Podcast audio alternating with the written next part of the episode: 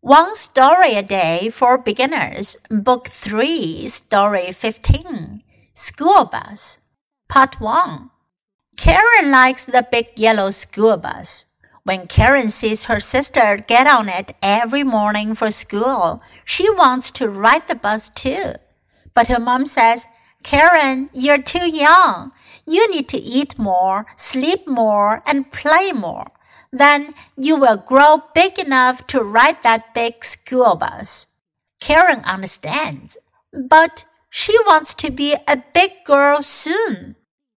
这个故事讲的是 school bus 校车，这是第一部分 school bus。Karen 这个小女孩叫做 Karen likes the big yellow school bus 大黄小车。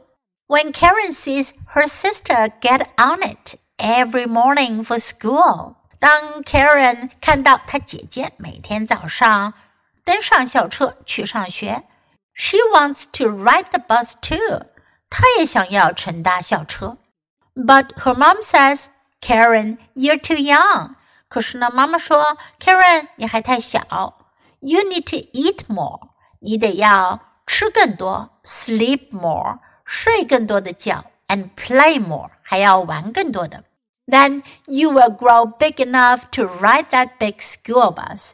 然后呢，你就长到足够大，可以乘搭那个大校车了。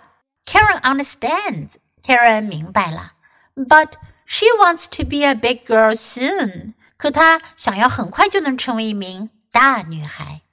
Okay, now listen to the story once again. School bus, part one. Karen likes the big yellow school bus. When Karen sees her sister get on it every morning for school, she wants to ride the bus too.